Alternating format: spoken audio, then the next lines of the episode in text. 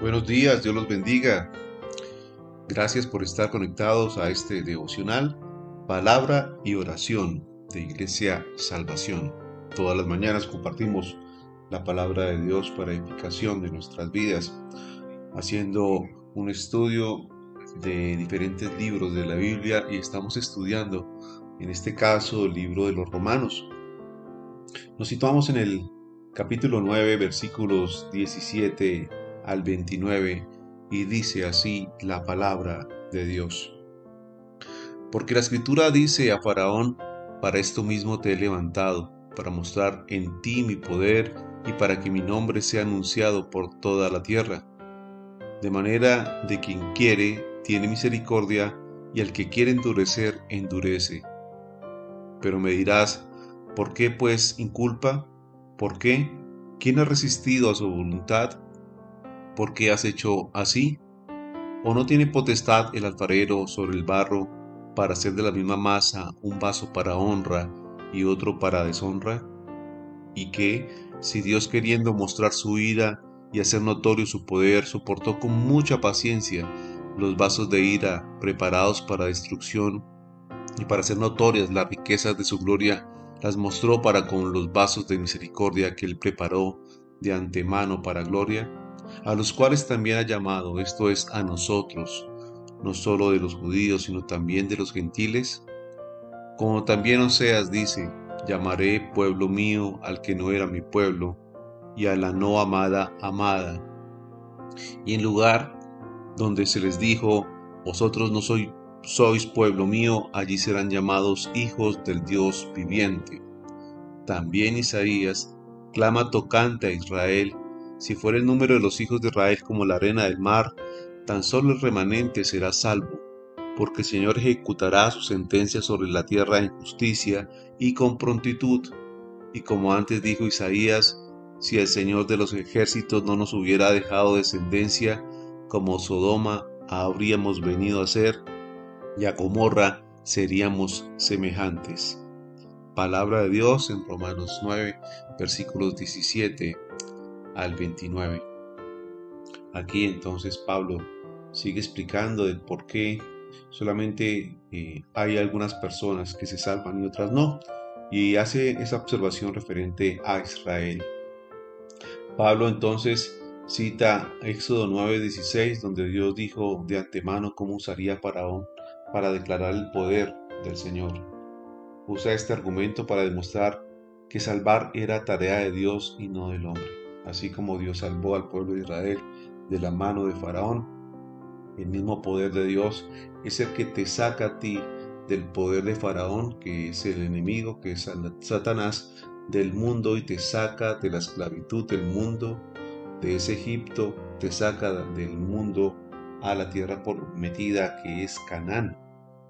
Entonces Dios castigó el pecado de Faraón endureciéndole el corazón para confirmar su desobediencia, a fin de que las consecuencias de su rebelión fueran su propio castigo.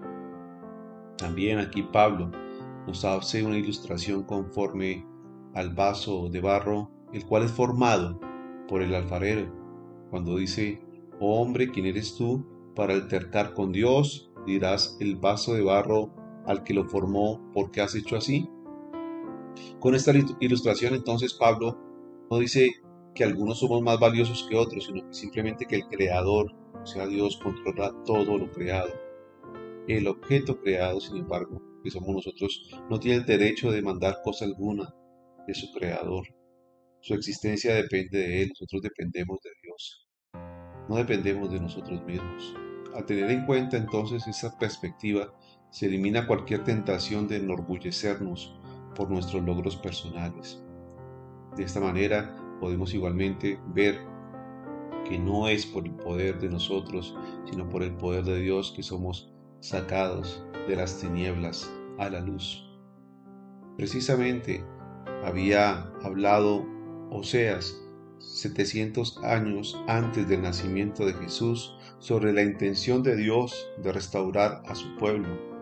Pablo aplicó aquí entonces el mensaje de Oseas al propósito de Dios de que los gentiles, o sea nosotros, fuéramos también parte de la familia de Dios.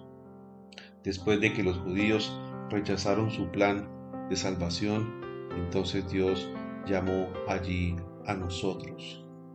Cuando busca a través de ese llamado a nosotros, los que no éramos judíos, sino a los gentiles, y nos llama entonces amados, amados y escogidos por Dios.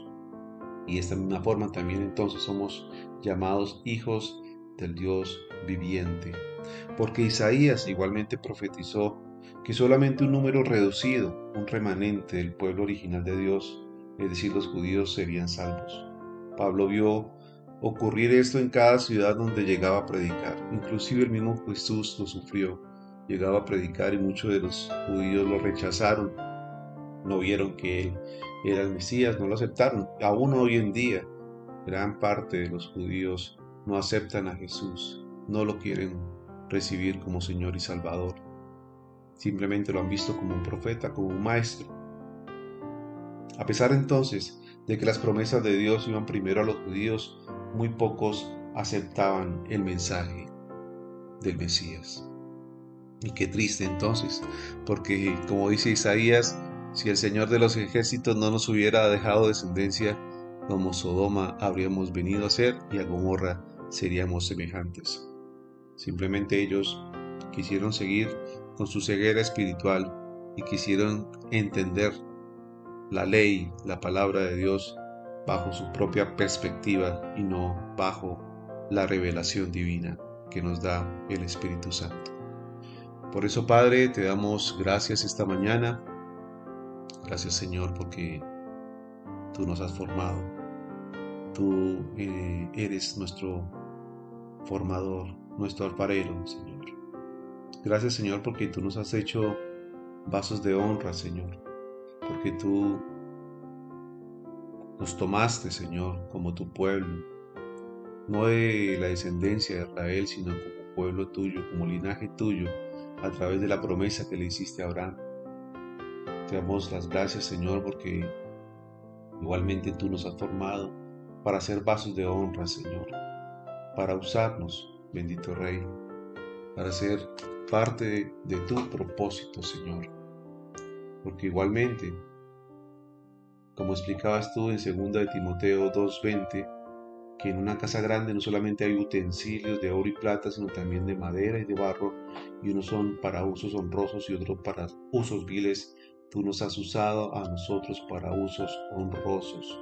Señor, por eso te damos las gracias. Por eso, Cristo, te damos toda la gloria y la honra porque tú nos has usado para los más nobles propósitos. Por eso no nos podemos conformar con menos, sino con lo mejor que Dios ha destinado para nosotros. Por eso, Dios, te damos las gracias porque a través de que tú nos formas como ese alfarero, somos instrumento de tu voluntad, somos instrumento de tu gloria, Señor. Por eso Descansamos en ti, Señor, sabiendo que somos parte de tus propósitos y de tu descendencia, porque tú, Señor, nos has amado cuando nosotros no te amábamos y que tú nos has hecho pueblo tuyo, hijos del Dios viviente. A ti sea, Señor, toda la gloria y la honra por habernos aceptado en tu familia, Señor, habernos adoptado y habernos formado como tu pueblo, Señor. Te damos las gracias, Señor, esta mañana. Bendecimos este día. Bendigo a todas las personas que nos escuchan este, en este devocional. Quiero que tengas en cuenta, Señor, que cada una de sus peticiones, Señor, que tú los escuches, Señor, y que eh, los ayudes en este caminar en Cristo. Te lo pido, Padre, en el nombre de tu Hijo amado Jesucristo. Amén y amén.